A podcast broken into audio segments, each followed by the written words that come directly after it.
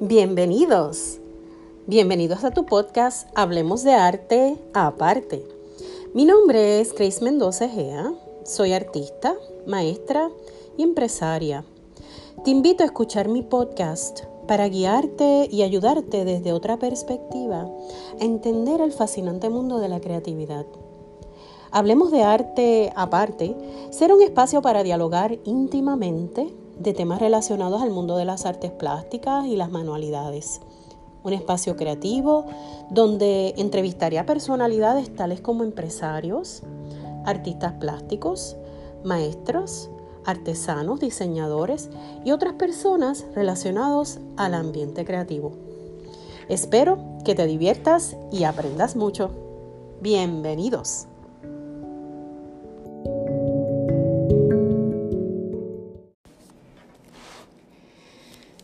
Pues bien, hoy tengo la dicha y el privilegio de contar con la presencia de un amigo cuya personalidad es jovial, es espontánea, pero sobre todo muy honesto. Se llama Alexi Figueroa y me acompaña en este primer podcast porque decidí que hay que empezar a contactar personas que me ayudaran a cortar esa cinta inicial de inaugurar este podcast que maravillosamente y con una gran coincidencia estamos empezando el año. Básicamente hoy es el día 2 de enero. Así que, ¿con quién mejor que hablar con alguien que conoce tanto de nuestro ambiente artístico de la plástica? Y cuya experiencia en el mercado del arte, ¿verdad? Es amplia, muy amplia. Así que sin más, vamos a conocerle. Él es Alexis Figueroa. Bienvenido. ¿Cómo estás, Alexis? Gracias por estar aquí, gracias por venir. Bien, bien, gracias por la invitación.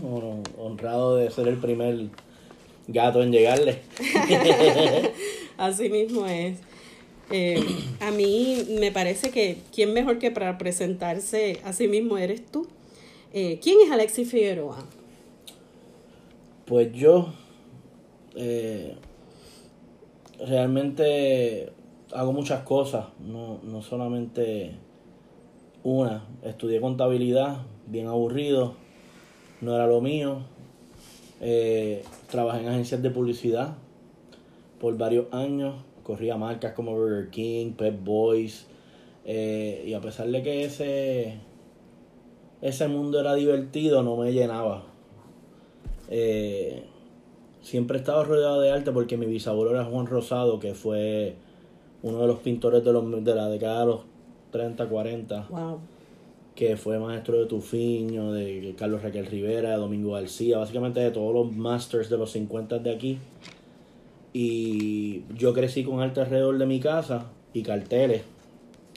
Eh, porque pues todos los artistas eran amigos de la familia, iban a las fiestas, Tony Maldonado, el Tefo toda esa gente, siempre que hacían carteles nos regalaban de cumpleaños, Navidad, y en mi casa siempre había pinturas y yo para mí eso era algo normal, tener arte en las paredes era la norma, era para mí era normal hasta que cuando empecé, cuando crecí y empecé a visitar a casas de mis amigos y veía que no había nada en las paredes, veía que eran espejos y decoraciones bien tecatas, aún siendo multimillonarios. Wow. Este, era como que yo, diablo, pero ¿qué está pasando aquí? Y no entendía.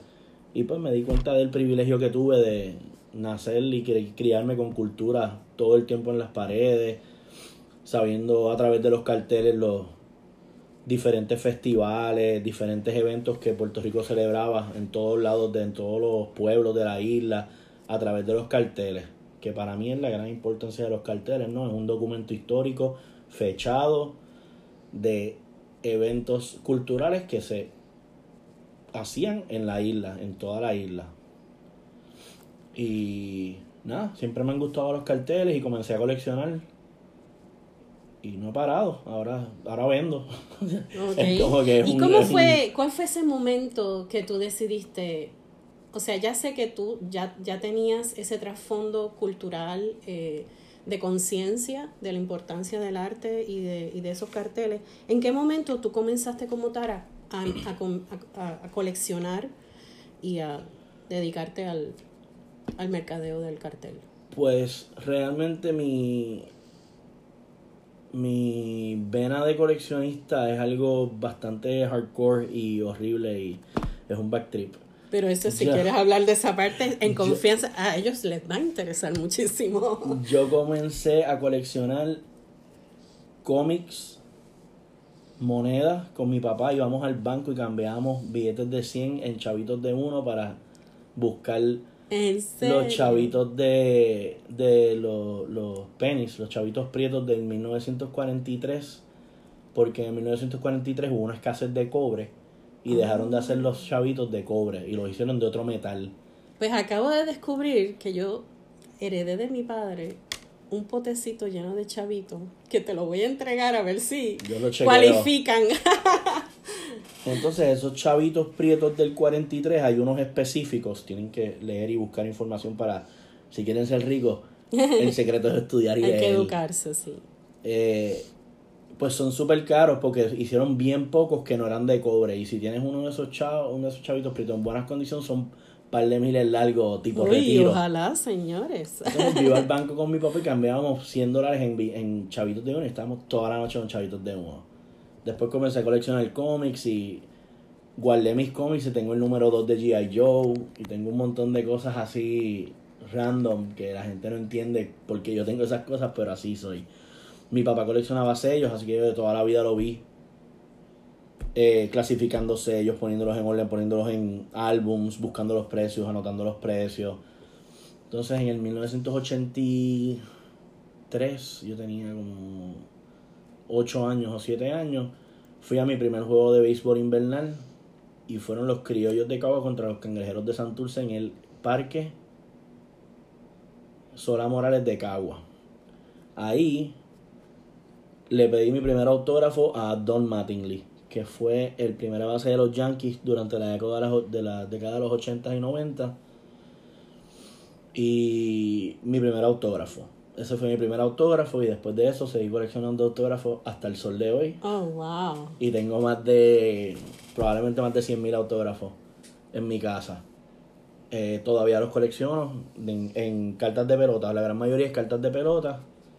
Y nada, todavía. O sea, hay cajas y cajas y cajas tras cajas tras cajas tras cajas tras Ok. cajas de cartas llenas de cartas firmadas. ¿Tú dirías que un coleccionista es, es un, un aficionado a, a la bueno, a la, a la colección como tal o es un hoarder? Porque No, no, no. Hay, hay- eso ¿qué diferencia tú Son dos cosas bien diferentes. Un hoarder es alguien que aguanta cualquier cosa y le adjudica un valor irreal a una caja de conflake Ok, que hay se que la regaló una- su papá y la caja de conflake vale, un centavo y no vale nada y no y tiene un valor sentimental y obviamente todos tenemos artículos de valor sentimental ya sea un- una tarjetita de Precious Moment que te regaló tu primera novia estupideces así Sí. eso sí es entendible pero adjudicarle valor a basura Ah, ok. a mucha basura, porque un hoarder básicamente todo, todo lo cogen, Sí. no botan nada, hasta papelitos, se comen un dulce y guardan el, el wrapper porque no sé por qué, porque ellos piensan que sí, pero Sí. no. Un coleccionista regularmente tiene un norte. Tú dices, por ejemplo, yo ahora mismo mi colección de pelotas, de cartas de pelota, va dirigida a tener un autógrafo de todos los jugadores importados que han jugado en la Liga de Puerto Rico desde 1938. Mm, ¿Y cómo va esa meta? Eso va bien mal, eso es un algarete. va bien mal porque son muchos. Y en Puerto Rico no existe mucha documentación sobre el béisbol. Hay mucha documentación en la liga en- sobre los años 30 a los 60. En, en los 70 ya dejaron de hacer libros, dejaron, hay, hay, pero son bien difíciles de conseguir y hay poco. Eh, entonces todo el mundo escribe sobre Roberto, sobre Roberto Clemente. Es como si fuera lo único que pasó en Puerto Rico. No, señores, hay más allá de Roberto Clemente en el béisbol local.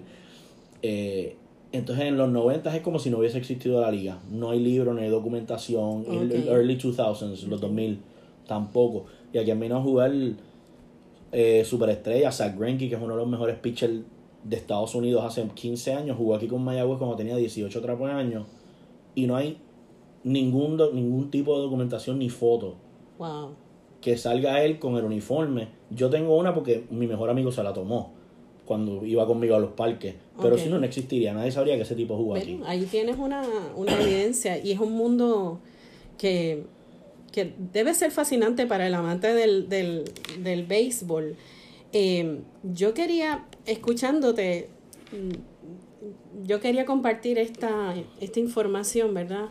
Y es que yo hice clic contigo, yo creo que hicimos un clic porque casualmente pues viniste a mí como un cliente, entonces empezamos a hablar y resulta que es que tenemos muchas cosas en común. Cuando tú me mencionas que tu padre coleccionaba sellos, yo digo, wow, papi, o sea, tenía ahí, tengo unas cajas llenas de, de colección de sellos que con las que eventualmente tendré que trabajar también. Pero es bonito, ¿verdad? Que cuando uno se rodea de, de un ambiente donde los padres pues ya le dan esa base, eh, uno puede retomar desde el punto donde ellos lo dejaron o sencillamente o nunca interesarte. Eh, pero sí me preocupa las generaciones nuevas, en mi caso yo no tengo hijos, tú tienes hijos. ¿Tú crees que tus hijos vayan a reaccionar igual que como tú reaccionaste en el momento ¿Cómo, tú sientes esa dinámica con esta generación nueva? ¿Entienden pues, lo que está, lo pues que tú has lo que tú has logrado hasta ahora? Quizás todavía están muy pequeños para entender realmente lo que vale el valor es claro. necesario hablar de él, no. No porque sea lo más importante, pero porque es algo que está el valor no solo es monetario, hay valor cultural, hay valor de conservación, hay muchos tipos de valores en el arte específicamente. Eh, por ejemplo, eh, los carteles son como estampitas de... de, es, el, es, el, equivalente, es exactamente lo mismo. En otro tamaño, son ¿verdad? Como, en otra dimensión. Como cartas de pelota de diferentes jugadores, pero pues hablan de diferentes pueblos, de diferentes culturas, de diferentes artistas, diferentes exhibiciones, de diferentes temas que son relevantes a la cultura de Puerto Rico, porque si no es por esos carteles, quién sabe que pasó el festival de, del el Borinquen Terrier, el perro sato.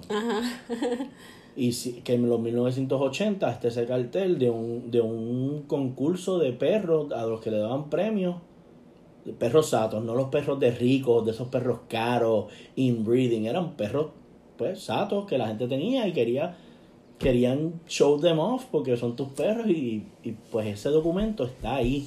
Y si no lo conservamos y no lo guardamos pues lo perdemos y, y, la gente no se entera que eso estaba pasando en Puerto Rico y eso pasa en Estados Unidos ahora. Eso es como que the in thing. Hacen dog shows en las calles en los barrios en las organizaciones en las comunidades para ver quién tiene el perro más bonito. Pero eso aquí lo estaban haciendo en los 80 y en Estados Unidos estoy seguro que no. Qué bien Fíjate, eso, eh, yendo por esa línea, también, eh, y hablando, ¿verdad?, de eso que heredamos de los padres y de cómo las nuevas generaciones pueden cobrar esta, mm. retomar.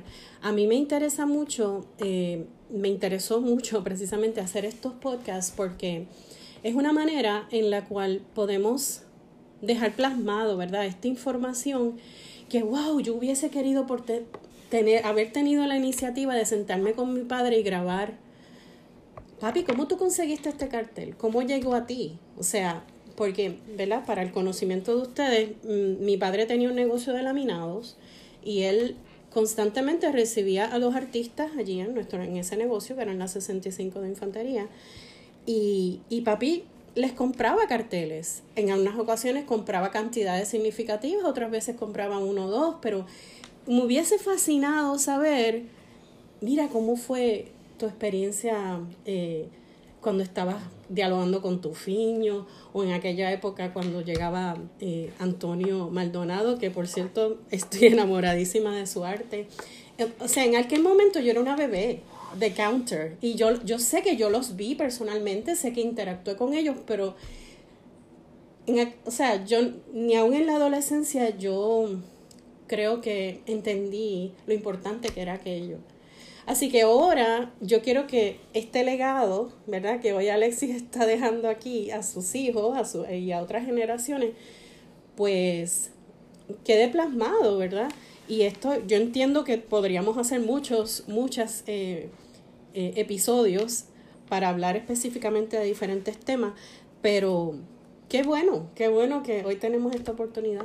Sí, pues, eh, mano, en cuanto a los nenes que me preguntaste y me desvié en mi viaje. No te apures. Eh, ellos ven, uno ve y no entiende lo que está pasando. Por ejemplo, yo jangueaba con Tufiño, yo jangueaba con Tony Maldonado, yo jangueaba con un montón de artistas y whatever, porque el problema es que cuando tú eres niño, para ti ese tipo es un, un amigo papi.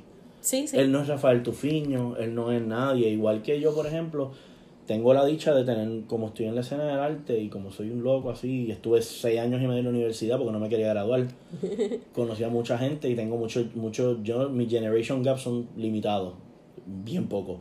Porque yo entonces estudié, si estás seis años en una universidad, estudias con los de los 90 y los de los 2000, estudias con todo el mundo. Entonces yo estudié en Espíritu Santo y ahí en esa escuela estudiaron Walter Soto León, que, que es de Noticentro Whatever, eh, Alberto Rullán, que es de Univisión, Marice Álvarez, que es de Teatro Breve y es actriz, ahí estudió Raúl Juliá, ahí estudió Roselyn Sánchez, ahí estudió René de Calle 13, en la misma escuela mía a la misma vez, menos. Raúl Juliá, obviamente, obviamente. Pero, o sea que Ah, Ernie Herger, que es Cooking with the Doctor, que tiene un programa de cocina y es un doctor. o sea, Wow. hay mucha gente que anda en la. Y para. Pues, son mis amigos, no son. O sea, yo, René, pues. pues, es pana, pero no no es como que uno lo ve diferente. Pero mi hijo no, no entendía eso hasta que yo lo llevo al cine a ver una película que se llamaba Extraterrestre, que es de Carla Cabina, que salía Maricé. Y pues fueron al Chicago Film, eh, Latino Film Festival. Y Maricé fue y me llamó, mira, cabrón, estoy aquí, que sí, que sé yo. Vente para ver la película conmigo, allá. Entonces yo fui a ver la película con mi nene y con, y con la actriz al lado, que es Maricé, pero Wow, Maricé yo la conozco desde wow. que tiene 10 años. Y es de mis mejores amigas. Y mi hijo no, no como que no entendía, como que ya esta tipa está aquí al lado, no sé por qué está en, el- porque está en la pantalla. Y después vamos a comer y, y ellos los ven como un amigo de papá, no los ven como un artista o como lo que sea que tú quieras ver, lo que lo ve otra persona. Pero ellos ven y entienden, ¿no? Con Claro, el poco a tiempo. poco. Conocieron a Julio a Julio César Torres, que fue el que hizo el New York Rican Basket, que también estudió en Espíritu Fua. Manuel Natal estudió en Espíritu Fua. Eh, ¿Quién más? Eh, Ari Manuel, Ari Maniel Cruz estudió conmigo en la Yubi y él hizo, él hace muchas películas. Eh, hasta que cante el gallo, creo que se llama una. Ujú. When the Rooster Croaks, no sé, pero es una excelente película. Y toda esa gente, pues, hanguean, son gente normal que hangueamos en, en, en el Watusi. Cuando hay una exhibición de arte, nos vamos a dar bien. 50 cervezas al Watusi después de la exhibición. y uno está compartiendo con ese tipo de gente, con Gilberto Arias, que, que fue un cliente tuyo, ese tipo es de Sí. los tipos más inteligentes que hay en, en Puerto Rico. Wow. El sí. tipo es doctor, el tipo es ingeniero, el tipo es todo lo que él quiera hacer. Y es un tipo bien leído, bien educado y bien humilde, tranquilo. Y tú bajas con él y te tomas un café y estás siete horas hablando de Dios sabe qué. Y te das cuenta que llevas siete horas con él y dices, diablo, ¿qué pasó aquí? Me tengo que ir, loco, estoy tarde para todo, estoy tarde para la vida. Se te va el tiempo. Pero esas son gente que en la escena del arte, si tú vas a exhibiciones, conocen, los artistas son gente bien inteligente, por lo regular con muchas inquietudes, que no tienen cómo expresarlas y escogen el arte, sea la música, sea el- un- pintura, sea lo performance, sea lo que sea, para decir lo que la otra gente no se atreve a decir o no sabe cómo expresarlo, por dónde decirlo, pero pues, por ejemplo, ahora mismo tenemos Facebook, que es un desahogo, y ahí tú ves a todo el mundo lo que piensan y o sea, dicen barrabasadas peludas, pero, pero ahí está un, un, un nivel de desahogo. Claro, es otra forma de expresión eh, fuera de lo normal, ¿verdad? Porque estamos acostumbrados a unas estructuras y para eso está el artista.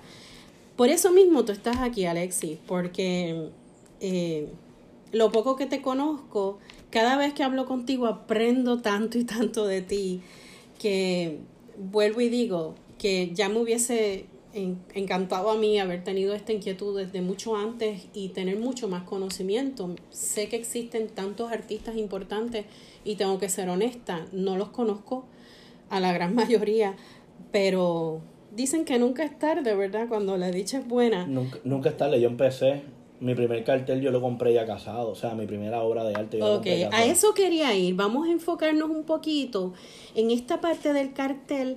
Primero que nada, vamos a, vamos a, a explicar la diferencia entre un cartel y una serigrafía.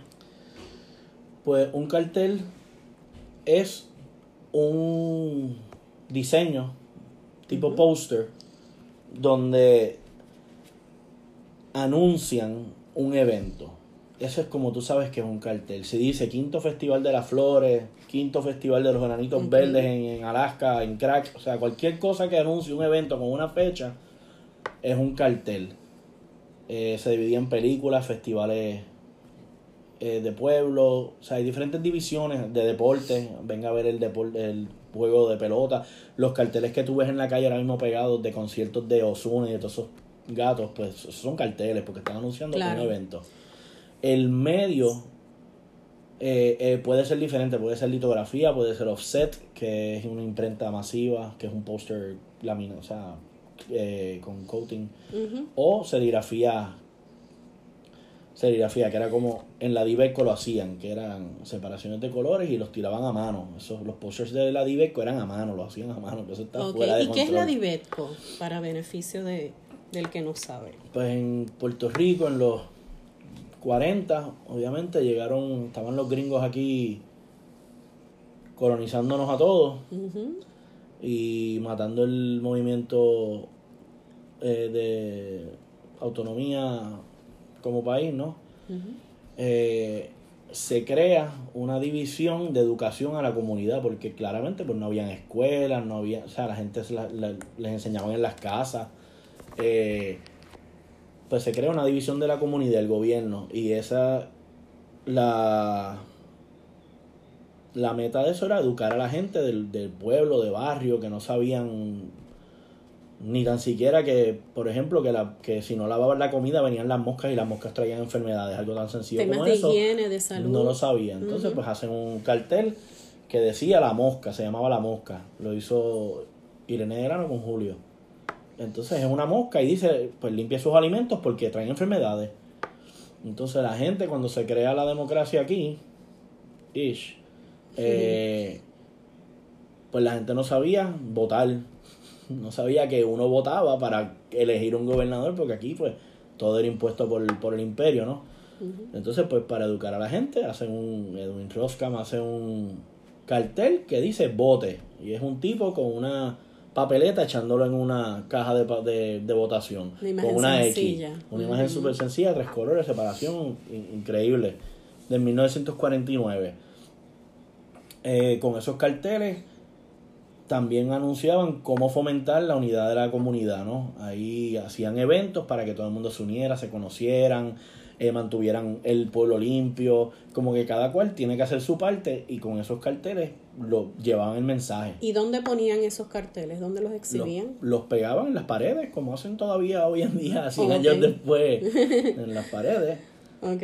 Y, y nada, pues tú los veías, habían de comunidad, habían pinta tu casa para que se vea bonito todo. O sea, eran como cosas básicas que uno dice, diablo, en verdad te lo tenían que decir, pero pues sí, mano, todavía te lo tienen que decir. Y entonces, de algunas de ellas, de algunos de esos temas, de temas creaban, crearon películas, ¿no?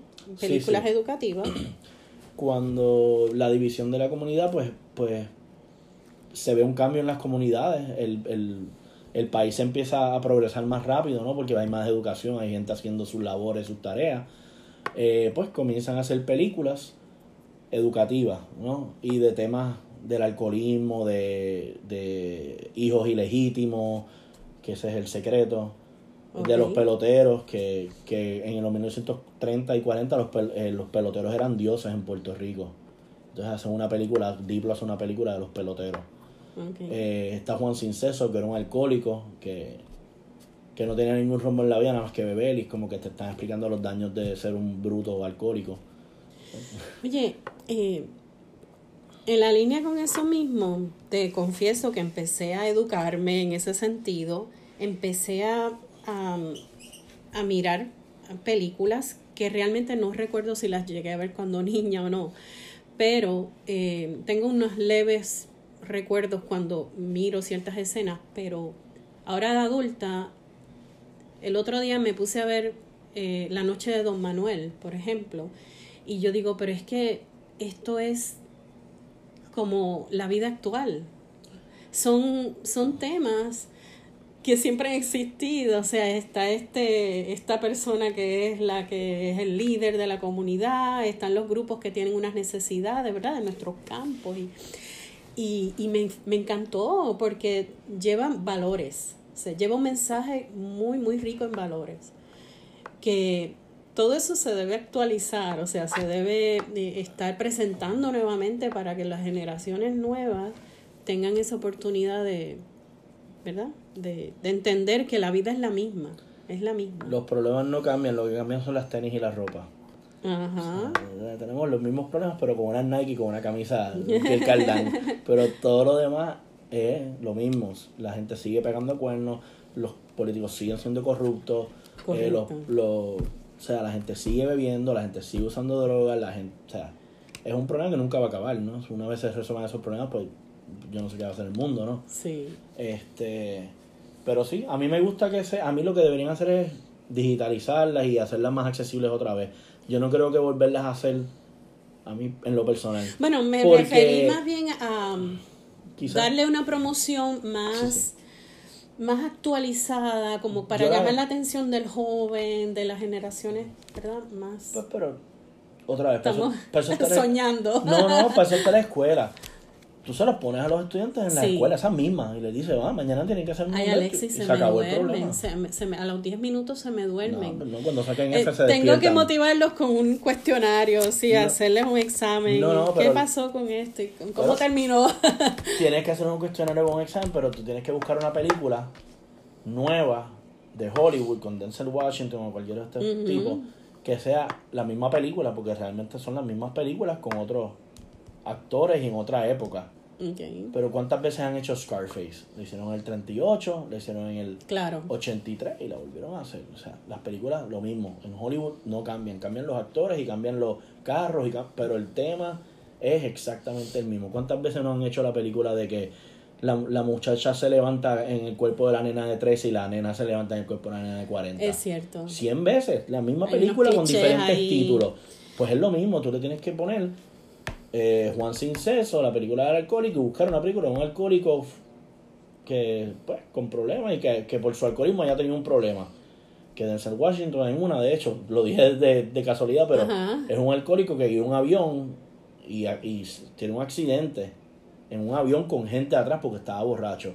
No me acuerdo cuál es el nombre de la película, pero tú dices, ah, ¿cuál es la relación entre estas dos películas? Y las tienen que ver las dos. Y ahí los interesa, porque cuando les interesa tienen, que, tienen que buscar. Siempre hay maneras. Interesante, quizás ya hay alguien que esté haciendo esa tarea porque eh, nosotros los maestros constantemente tenemos que buscar maneras de, de, motivar a los estudiantes y sobre todo cuando tenemos esa conciencia de que creemos, queremos que el estudiante no simplemente aprenda a dibujar o aprenda a usar un, hacer, hacer unas técnicas, eh, como mezclar pintura, sino que en, mi caso yo hago mucho énfasis en el valor estético, en el valor de en qué es lo que cuál es el mensaje, cuál es la intención del artista cuando tú miras una obra.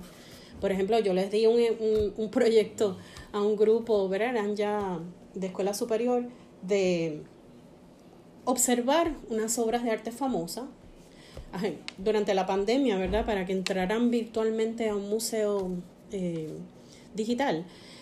Y algunos me decían, maestra, yo nunca me había detenido a observar cada detalle de, una obra de arte y cuántas cosas pude eh, percibir ahí. Gracias. Y yo como que, ay Dios mío, así sean dos o tres que me digan eso, ya logré lo que yo quería, ¿verdad? Pero por ejemplo tú, que estás de maestra ahora mismo aquí te voy a dar una idea que está nítida. Okay. Tú coges carteles, les das una clase de cartel, les explicas lo que es el cartel con la explicación más o menos semitecata que di por ahí ahorita. Eh, la pones más bonita, obviamente, en, palabras de maestra. Está perfecta, está muy les enseñas el libro. estos son carteles, les llevas seis carteles, siete carteles. Dile, para mañana quiero que hagan un cartel, diseñen un cartel en un papel 8 por día, en una hoja de papel, diseñen un cartel sobre el cumpleaños de tu papá. O de tu mamá, o de tu abuelo. De tu Sí, hermana. darles un, un tema Haz tu cartel. forzado. Haz el cartel forzado de esto. Sí, porque en la Diveco les decían, ah, te toca hacer el cartel del Festival de las Flores. Y, ay, y Carlos Raquel, pues, estaba borracho ese día y no quería hacer el cartel. y lo tuvo que hacer y lo hizo con dos patas, con seis líneas. Pero lo hizo porque era su trabajo, lo tenía que hacer, no era porque quería hacerlo. Eso, no era- eso le tocaba lo que te tocaba. Oye, esas Llegaba aquí llega, aquí te toca a ti esto. Esas anécdotas yo creo que podemos este, capturarlas en otro, en otro episodio porque tú debes tener conocimiento de, de muchos eventos curiosos, ¿verdad? Relacionados a los artistas. Fíjate, eh, tuve la intención de, de comenzar ese tema con un grupo, que no sé si es que cogí el grupo no apropiado, pero lo que le llamó la atención fue que cuando le enseñé los carteles en, el, en la página, en la tienda virtual del Mermaids District, este, ay, pero ¿por qué tan caro, maestra? Si eso es un pedazo de papel. Y ahí yo dije, wow, espérate, aquí tengo que, ¿verdad? Entrar en un tema y aproveché eso. Pero más allá de, de ahí, como que mm, después me di cuenta que tengo que seguir reforzando otras áreas para entonces que ellos lleguen a, a entender lo que es el valor histórico del cartel. Eh, Lo entienden haciéndolo. sí, Vamos sí, a hacer sí. un cartel, vamos a cortar película, vamos a imprimir, vamos a usar los papeles, vamos a ver los costos. Y para que digan, ya, diablo, está barato. Pero no solamente el valor se adjudica por los, por los costos operacionales, no, ya los carteles de la Diveco, son de los 50 hasta el finales de los 90, pues tienen un valor histórico que, que es intangible, ¿no? Tú no lo puedes, tú no puedes probar que ese es el valor, ¿no? Pero la gente con, con que colecciona, la gente con un poco de cultura entienden un poco más allá de que quizás eso pues tenga un valor mayor porque fue un es un documento histórico, porque hubo pocos, hicieron pocos, porque no hay en la calle ya, porque se han dañado, los pegaban en la calle, no todos, no todos sobreviven, hay carteles que no existen, que solamente hay fotos de ellos. Ok, Y si tú encuentras uno de esos, pues, ¿cuán- ¿cuál es el precio de una cosa que solamente hay una? Va un Claro. coleccionista, capaz cinco coleccionistas peleando que le faltan. claro. Pues, pues, ¿Tú entiendes que hay bastantes coleccionistas a nivel, bueno, ¿verdad? la gente que está en Estados Unidos que, que se ha ido y que, y que sigue preservando este la, la cultura eh, a través de la colección del, del cartel? ¿Tú crees que hay una cantidad significativa de personas interesadas en la colección de los carteles? mercado hay para todo. Eh, nuestro trabajo como educadores o marchantes o lo que sea que quieran poner el título, a mí los títulos no me importan realmente, es educar a la gente para que entiendan que eso existe, que eso está ahí, que se hizo, que es importante, que no es basura, que tiene un valor. Entonces nuestro labor es asignarle más o menos un valor Ok. real, ¿no? Obviamente hay cosas Y un que no, valor real eh, va a depender del conocimiento que uno tiene de, de la cantidad que hay en el mercado, del, de, de cuál es la demanda. de muchos Eh, eh, porque, por ejemplo, cuando estamos hablando de los carteles de, la, de, de las películas, sabemos que hay muchos sinófilos, ¿qué se le dice? sí. eh, que pues obviamente ellos son el grupo que va a estar interesado en eso y quizás son más que de los eventos, de los que coleccionen, digamos, de las fiestas de la calle San Sebastián. O, Sí, eh, eh, ahí la diferencia es que, por ejemplo, hay más coleccionistas de carteles de películas porque era el mismo cartel para toda la isla. ajá, Era el mismo cartel porque el hacían la, el diseño y abajo ponían hora y día. Y los pegaban en el teatro que iban a ponerlo y le ponían la hora estampada, ¿no?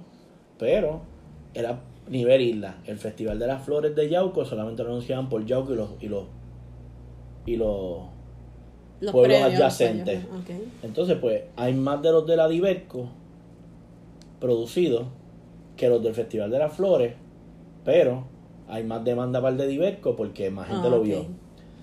Eh, y el de las Flores, pues, tiene su mercado, ¿no? Porque hay gente que colecciona el Festival de las Flores, Festival del Café, Festival de Teatro, whatever. Siempre hay gente para todos. Hay que educarlos y que enseñen y que sepan que está ahí. Y nuestro trabajo es tenerlos en algún lugar y documentarlos, porque realmente hay, mucha, hay una falta de documentación sólida. Este libro de Teresa Tío, El Cartel, que tiene una documentación sólida y unas fotos buenísimas. en el Museo de la Yupi hicieron un website, en la- el Museo de la Yupi de Río Pérez hicieron un website con un fracatán de carteles donde pues ya mano tú puedes entrar y ver que existió y quién lo hizo y todo y eso es invaluable eso eso es algo que que tiene que hacer todo el mundo Y creo que la Universidad del Sagrado Corazón es la que ha hecho la, la recopilación de las películas, ¿o me equivoco? Eh, no sé pero more, eh, most likely porque ellos son de una universidad de, de co- conocida por comunicaciones por el departamento de comunicaciones así que asumo que ellos serían los, los encargados de eso Aunque yo creo que le hice loading a través del de la UPR. Bueno, pueden estar Puede en ser. ambas plataformas. la cosa es que hay que Este, hacerlo sí, no, y yo le invito, aprovecho lo- lo- la ocasión para in- invitarlas a, la, a, la- a los oyentes a que a que se, se sienten un ratito y, y vean estas películas porque eh, mira yo veía a Norma, Norma Candal por ejemplo en esta película de son de las que conozco verdad de las actrices que conozco de cuando yo era chiquita ya ella era una señora mayor y para mí es la pensión de Doña Tere Ajá, y verla ahí joven, como que, wow, o sea, qué, qué chévere. Este, y así pues pude reconocer a Hablarlo Castillo, otros más que aparecen en, en las películas. Este, Hay películas que quizás perdidas que no, que no aparecen, que nadie las tiene, Wow. se perdieron para siempre, que no Wow. existen. Entonces, si alguien encuentra una de esas películas, ¿cuánto vale? ¿De quién es? ¿Por Ah, qué? ok. O sea, ahí son cosas que uno tiene que, ahí es que lo del valor. Entonces es importante que hacer énfasis en que cuando una persona invierte en este tipo de producto de arte original, ¿verdad? Eh, está haciendo una, eso mismo, una inversión. No es un, no es un gasto, sino que es algo que con el tiempo va a adquirir valor, ¿verdad? Sí, y, y aunque realmente yo, por ejemplo, no colecciono porque su- sea más caro no más caro, vaya a subir, yo personalmente colecciono porque me gusta. Ah, yo, yo compro cartas de pelota a un peso y para mí valen mil, pero en la realidad del mundo vale un dólar. Pero, por ejemplo, y inver- eh, invertir en, en arte, pues realmente, regularmente, lo que tú compras, lo mínimo que lo puedes vender es lo que pagaste. Básicamente ese es el rough thumb. Y pues lo tienes en tu pared 10 años viéndolo y disfrutándolo. Ah. Porque tú no puedes poner un dólar en la pared y disfrutártelo porque es una tecatería hacer eso. Pero puedes poner un cuadro de fruta y después lo cambias, lo vendes y compras Claro. otro. Y además, o sea, mantienes el patrimonio cultural. Yo, por ejemplo, a mí no me gusta vender carteles a Estados Unidos ni a ningún lugar. Me gusta que se queden aquí. Yo los trato de vender local. A veces whatever, a veces uno tiene que hacer lo que tiene que hacer, no, pero trato de, de crear coleccionistas y... y Pero de aquí casi siempre son los, o sea, es, es muy raro que un americano le interese, ¿verdad? La, la cultura, poseer un cartel de, de Puerto Rico. Sin embargo, yo tengo un cliente norteamericano full que me compra porque su esposa es puertorriqueña y a él le encantan los colores de los carteles. Y me envía fotos después que los enmarca. Ah, ¿de verdad? Y, y ya tienen una casa enorme con unas paredes. Ese es un freak, pero estos son casos bien, No, bien, no- inde- ¿verdad? bien raros. No te creas, hay muchos, hay muchos, hay Sí. alemanes, hay, yo le he vendido un montón de gente, he conocido mucha gente que me llama y me pide información. Ajá. Pero, por ejemplo, el arte americano es bien opaco, los paisajes son bien oscuros. Entonces cuando ven un cartel que tiene amarillo, violeta, chinita, Uf. rosita y verde y azul, dicen, diablo, esta gente está en otro flow, ¿qué está pasando aquí? Cuando vienes a Puerto Rico, aquí hay 195 mil millones de colores verdes diferentes. Yo ayer, ayer Los fui colores del trópico son otra cosa. Ayer fui parciales, estaba a ciento... A El 1100, ruido. a 1100 pies de altura, en la montaña, en arriba, en el tope, y me paré nos bajamos del carro a mirar simplemente abajo las 25 mil tonalidades de verdes Wow, diferentes es que hay. Con el sol, con la sombra, es algo increíble y eso en Estados Unidos no existe. Y Eso no lo pueden, bueno, lo pueden comprar, lo están comprando aquí. pero pero sí, los colores de Puerto Rico usaban bien brillantes, diferentes, son verdes diferentes, son paisajes diferentes a lo que ellos están acostumbrados. Los gringos lo que pintan regularmente son paisajitos con nieve, blanquitos, oscuros, tenebres, así. Y pues no son alegres, son tristes. Entonces los de aquí son, son pompeaderas. Claro, claro. Eso es el trópico. Pues para ir cerrando, ¿verdad? Pues ya, ya hemos tenido un, un episodio más largo de lo que habíamos planificado. Eh, pero fantástico, creo que todavía tendríamos tantos temas que cubrir, pero te quería eh, sí hacer una pregunta y, y tiene que ver con, con eso mismo de ser un coleccionista. Eh, se te hace se, se te hace difícil eh, desprenderte de tus colecciones Claro. o cómo es ese proceso Hay cosas que yo no vendo aunque me ofrezcan 25 mil millones de pesos Ok. lo que valen. Yo, hay, yo no vendo las cosas que me regalan los artistas. Ellos me regalan un dibujo y yo no lo vendo.